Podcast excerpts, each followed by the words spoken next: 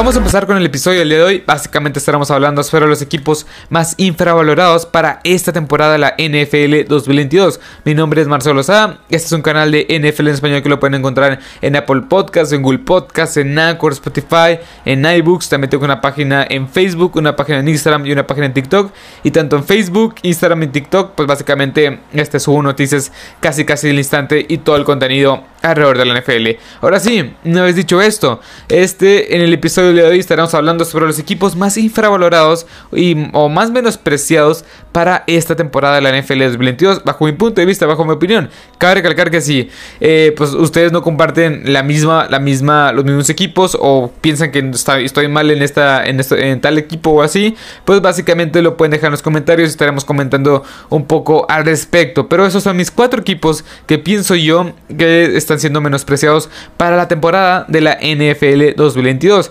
También otro aviso que quería dar por así decirlo es que he estado subiendo episodios hablando sobre los mejores jugadores de cada posición de la NFL. Ya hablé sobre prácticamente toda la ofensiva, quarterback, wide receiver, running back, tight end. O solo falta hablar sobre las mejores líneas ofensivas, pero yo creo que estará saliendo lo más probable es que un par de días después de que este episodio.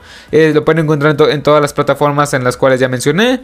Y sin más que decir, ahora sí, arranquemos de lleno con este episodio. Los Detroit Lions, vamos a empezar con los Detroit Lions. Eh, también carga el que no hay ningún, no hay ninguna segmentación, no hay de este de menor a peor equipo, simplemente son los cuatro equipos más más infravalorados bajo mi punto de vista. Ahora sí, vamos a empezar con los Detroit Lions.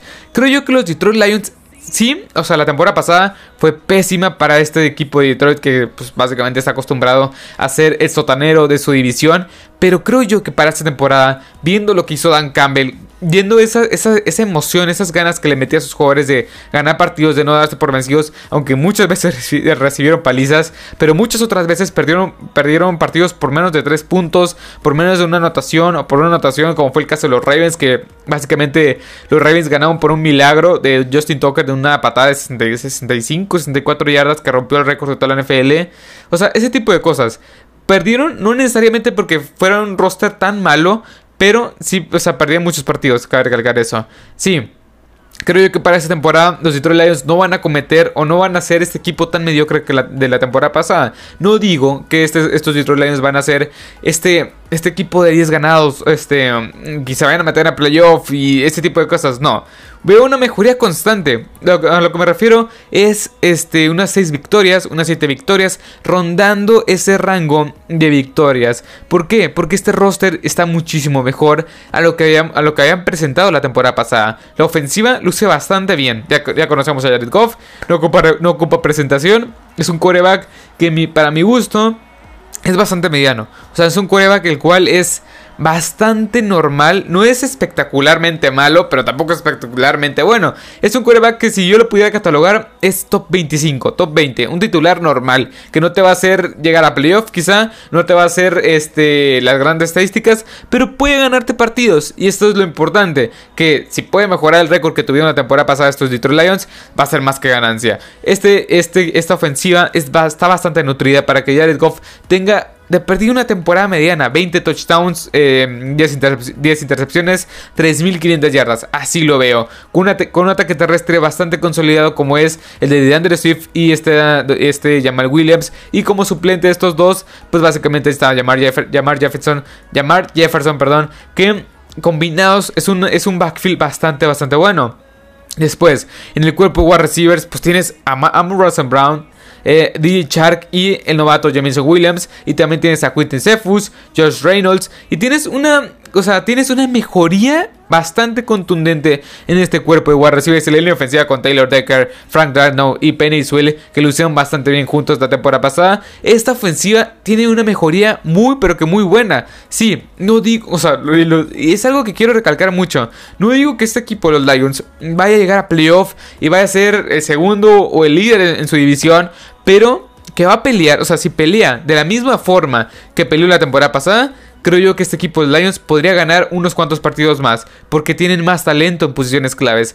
Hoy lo que, o sea, el cuerpo de receptores, lo que viene, lo que venía siendo una gran debilidad la temporada pasada, hoy me atrevería a decir que es una gran fortaleza. O no sé si es una gran fortaleza, pero sí presentan un personal bastante mejor que lo que tenía la temporada pasada. Después, en la defensiva, pues la verdad es que Está esta duda de la defensiva. El front 7, o sea, bueno, cabe recalcar que la, ofensiva es una 4-3. Los cuatro frontales, que pues básicamente sí me llama la atención como Aiden Hutchinson, Romero Guara y Leonard Guara van a hacer daño presionando el coreback. Michael Brokers y eh, Levi, o, eh, Levi Oguseriki. Pues la verdad es que no, no sé, no sé cómo vayan a estar estos dos. Levi Oguseriki va a entrar a su segundo año. Michael Brokers ya es un veterano que pues es bastante regular, o sea, no es extremadamente bueno, pero sí es regular. Después, como lanebackers, tienes a Derek Barnes, Alex Anzalone y este Charles, perdón, no, de Chris Board y, Malcolm Rodríguez, que es, este, es un novato. La verdad es que tampoco inspira mucha confianza. Alex Anzalone se me hace bueno. Chris Barnes, perdón, Derek Barnes se me hace bastante mediano también. Y mm, en el cuerpo de cornerbacks tienes a Mario Owari. Eh, es que muchos, apellidos. Bueno, muchos apellidos. A, Mani eh, Oruwarille, perdón, ahí está. Tienes a Jeff Kuda, que es la eterna promesa. Tienes a Tracy Walker y Sean Elliott. Sí, sí, también tienes ahí a, un jugador el cual nunca, nunca pasó nada con él, que es eh, Carl Joseph y Mike Hughes. Perdón, Mike Hughes. Este, la verdad es que este equipo de los Lions puede presentar un roster con una mejor ofensiva, pero la defensiva es la que más me, me, genera dudas. Creo que va a estar peleando por algo más que este, simplemente 5 victorias. Y estoy hablando que 6 a 7 victorias. No es un equipo tan tan espectacular en varias facetas como es la, la, secundaria, el cuerpo de linebackers, el front four, los cuatro frontales, se me hace bueno, pero creo que su principal fortaleza va a ser esta, esta línea, bueno, esta ofensiva en general, que luce bastante, bastante bien. Y para mí, por eso es un equipo infravalorado. Se reforzó bastante bien, pudo haber ganado más partidos y ahora con un talento mejor en varias posiciones claves que la temporada pasada era una debilidad, ahora tienen una, o sea, se le podría considerar una fortaleza. Después, vayamos con el siguiente, que son los Pittsburgh Steelers. Claramente, tengo que poner a los Pittsburgh Steelers. ¿Por qué pongo a los Pittsburgh Steelers como un equipo infravalorado? infravalorado? Creo yo que nadie se acuerda que los Pittsburgh Steelers tienen quizá una ofensiva bastante sólida refiriéndome a las armas. También tienes a TJ Watt, Cameron Hayward, Mika Fitzpatrick toda la cantidad de All Pros que tienes en la defensiva. Sí, la temporada pasada fue una de las 5 peores defensivas de toda la NFL. Creo yo que Quizá no voy a mejorar ese aspecto, pero es una gran defensiva todavía en yardas totales. Es una, esa y ahorita, bueno, vayámonos por partes. Primero, la ofensiva luce muchísimo mejor en el sentido de las armas. Tienes a Mitchie Trubisky y a, eh, Kenny, Pickett, eh, Pickett, luchando por este puesto de eh, coreback titular. En mi opinión, debería de ponerse primero Mitchell Trubisky porque no es un, no es un tan mal coreback. O sea, no estoy diciendo otra vez que sea el, excelente coreback, pero no es un tan mal coreback. Hizo bien las cosas en eh, San, eh, San Francisco, en los Bears cuando llegaron a la, a la postemporada. Y sí, o sea, no digo que sea el Patrick Mahomes, no digo que sea de Sean Watson, no digo que sea, no sé, de Tom Brady, Aaron Rodgers, Rosa Wilson, pero es un jugador cual si te puede mover bien las cadenas, si te puede esa, si te puede avanzar bastante bien el balón, tienes este una unas armas bastante interesantes como es Najee Harris, Chase Claypool, John Johnson, Calvin Austin, Miles Boykin, bueno, Miles Boykin quizá no, pero George Pickens, o sea, cuatro receptores que son bastante buenos. Un grupo de receptores que quizá está compitiendo como uno de los más este, competentes, uno de los mejores eh, cuerpos de receptores de toda la NFL. Tiene mucha profundidad y tiene jugadores más, o sea, muy consolidados como es Chase Claypool y Deontay Johnson. Pat Fremont te va a ayudar en estas trayectorias de, este, no sé, de 8 a 12 yardas como su principal función en el, eh, como Tyren. Sí, o sea, también la línea ofensiva es la que más me genera dudas. Tienes ahí a Dan Moore, Kevin Dodson, Mason Cole, James Daniels y Chukuma Corafor como tu línea ofensiva. No me, el lado izquierdo no me genera para nada, o sea, no me genera nada de confianza. El lado derecho creo yo que está bastante bien con James Daniel y Chukuma Corafor. Mason Cole se me hace una mejoría de lo que tenía la temporada pasada, pero ese lado izquierdo es lo que más me genera dudas. Y en general esta ofensiva luce bastante bien, pero sí, que muchos critican y mi opinión es este que Mitchell Trubisky o Kenny Pickett, ¿cuál de los dos debería ser el, el coreback titular? Y muchos dicen que ninguno de los dos debería ser. O sea, porque básicamente este, Mitchell Trubisky ha sido un fiasco. Y sí, comparto eso. Mitchell Trubisky ha sido un fiasco. Pero creo yo que cuando tienes a un equipo tan bien arropado como es en este caso los este, Steelers, creo yo que no debería haber tanto problema. No, no, no tiene por qué ser el principal eje, el coreback en este equipo. Porque ya vimos lo que pasó en las últimas dos temporadas. Big Ben este fue, era un fiasco. O sea, Big Ben en sus últimas dos temporadas fue verdaderamente malo. Y a pesar de eso, lograron pasar a playoff. Si no me equivoco, en una, en una de dos veces, o sea, la temporada 2020, donde perdieron este, bastante, bastante feo contra los Browns. Y la temporada pasada estuvieron peleando la mitad de temporada y la verdad es que lo hicieron bastante bien. O sea, la defensiva sigues teniendo a T. Watt, Miles Jack llegó como refuerzo, Devin Bush, que no es espectacular, pero creo yo que bastante bueno. Tienes a Terrell Edmonds, Mika Fitzpatrick, llegó este Levi Wallace, Cameron Sutton, Justin Lane, Akelo Witherspoon, y creo yo que lo hicieron bastante bien, o sea, Simplemente es cuestión de que el como es Mitch Trubisky haga bien las cosas y pueden ganar entre 9, 9 a 10 partidos y lo seguro, o sea, este equipo está siendo muy menospreciado. La defensiva está jugando bastante bien o jugó bien la temporada pasada. Creo yo que debería tener una una, no, debería de tener una regresión esta defensiva a lo que presentó, a lo que presentó la temporada pasada. Tigua está jugando bastante bien. Ya mencioné el front 7 se lo reforzaron muy bien con Miles Jack y etcétera. La defensiva secundaria trajeron a Liva Igualas y esta defensiva secundaria llena de jóvenes talentos que la verdad es que no es la defensiva secundaria no fue su principal debilidad, fue la defensiva por tierra. Y este equipo de los Pittsburgh Steelers luce bien para la temporada que entra. No luce como muchos lo ponen, con 5 victorias. Este equipo tiene talento de sobra en posiciones claves como es pass rusher, como es wide receiver, como es eh, corredor. O sea, tienes estas posiciones claves muy bien cubiertas. Y creo que estos Pittsburgh Steelers deberían de... O sea, deberían de, tener de perdido unas 8 o 9 victorias más o menos en promedio. Después, los Vikings. Los Vikings también los puse en este lugar. Los Vikings es un equipo el cual ha pasado desapercibido porque en su división están los Packers. Y los Vikings han hecho bien las cosas. O sea, un equipo de los Vikings que tiene una excelente ofensiva en general. Dalvin Cook, Adam Thielen, Justin Jefferson. Pero Kirk Cousins es la principal duda. Pero deja tú eso. Kirk Cousins se ha mantenido de, un nivel bastante constante. 4.200 yardas la temporada pasada. Y la verdad es que lo hizo bastante bien en, en parte de la temporada.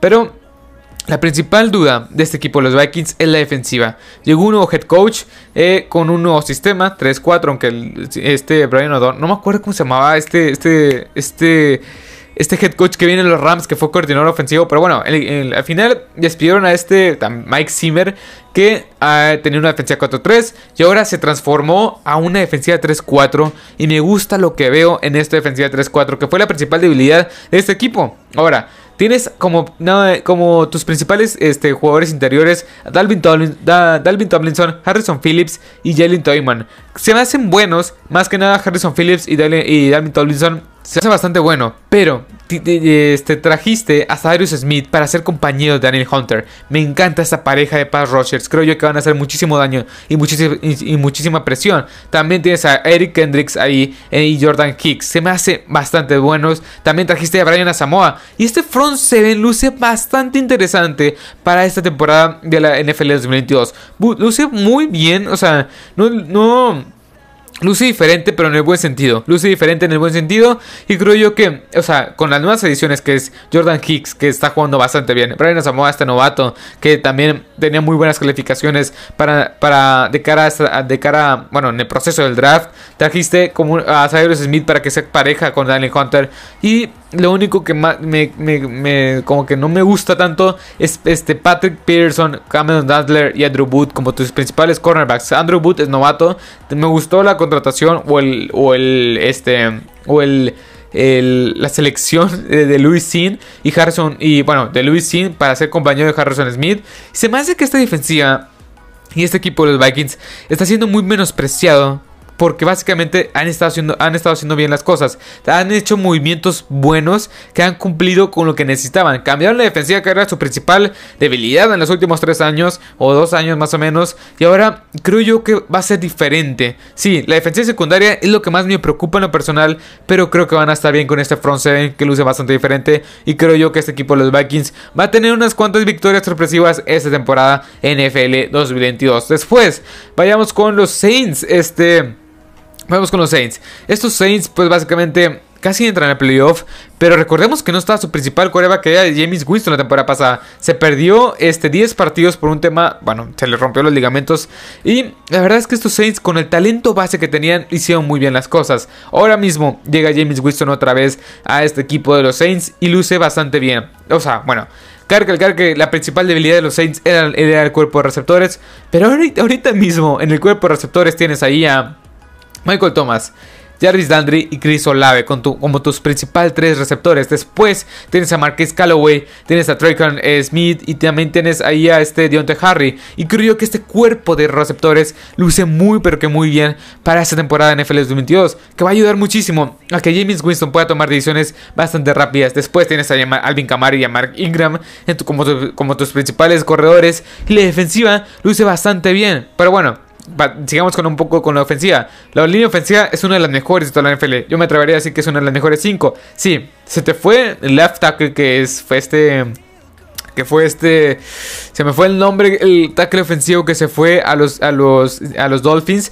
Pero Creo yo que el resto de la línea ofensiva está bastante bien. O sea, Raim, eh, Ramchick como tu principal tackle derecho. César Ruiz, Eric McCoy, Andrew Speed. James Hurst y Trevor Penning están compitiendo para ser el tackle izquierdo. Trevor Penning debería de ganar esta, titularidad. Pero tampoco es como que debería deberíamos estar tan confiados en que Trevor Penning va a tener un gran año. Pero sí, cabe recalcar que era un muy buen prospecto para esta, este como, prospecto de tackle ofensivo para, esta, eh, para este draft. Después, en la Está en la defensiva es una 4-3 y Cameron Jordan. Este, también tienes ahí a este David Yamata, Marcus Davenport. Que este, este trío de, bueno, este front four luce bastante bien. Cameron Jordan que conforme va pasando el tiempo parece que se, rejuvenece y que no le afecta el tiempo. David Yamata es un, gran, es un gran tackle defensivo en esta defensiva 4-3 y Marcus Davenport que tuvo, Marcus Davenport que tuvo 4, 9 eh, sacks la temporada pasada siendo complemento, un, un gran complemento para este eh, Cameron Jordan. Después Pete Warner, Damario Davis, Eric Wilson este, se me hacen buenos linebackers, más que nada Mario Davis el capitán y esta defensiva secundaria que también luce muy diferente, pero no, no diferente en el más sentido. Luce muy bien, o sea, tienes a dos safeties nuevos, completamente nuevos. Marcus May, Marcus May y Tyrion Matthew. Dos safeties bastante, bastante buenos. Marcus May va a regresar de lesión. Después, como cornerbacks, Marshall Larimore, uno de los cinco mejores cornerbacks de toda la NFL. Paul Subaldibu, este que fue mm, tu selección de tercera ronda la temporada pasada. También tienes a PJ Williams, CJ Gardner Johnson. Y en general, este equipo de los Saints tiene una gran, pero que gran defensiva. Una ofensiva que regresa con James Winston, que me encanta lo que veo en el cuerpo bueno, no en el cuerpo, sino en general. O sea, una gran línea ofensiva. Un quarterback que no se me hace malo. Se me hace un quarterback bastante subestimado. Tienes un, dúo de running backs, Mark Ingram, Mark Ingram y este, este Camara, que lo han hecho bastante bien desde, desde que están juntos en este backfield. En el cuerpo de receptores, ya lo dije, espectacular. Tienes los, principales, los principales tres titulares y también tienes los, suplentes bastante buenos. Y creo yo que la posición que más flojea este, este equipo es la de Tyren y la de tackle izquierdo. Tackle izquierdo está la incógnita de James Hortz y Trevor Penning. Y la de eh, también tienes a Adam Trauma y Tyson Kill. Este coreback que ahora va a ser, pues va, a probar como, como Pero bueno, en fin, este equipo de los, Saints ha hecho muy bien las cosas. Ha tenido talento bastante comprobado en la NFL. Y en general, este equipo tiene una base bastante sólida para esta temporada NFL 2022. Y creo, creo yo que es un equipo bastante, bastante infravalorado.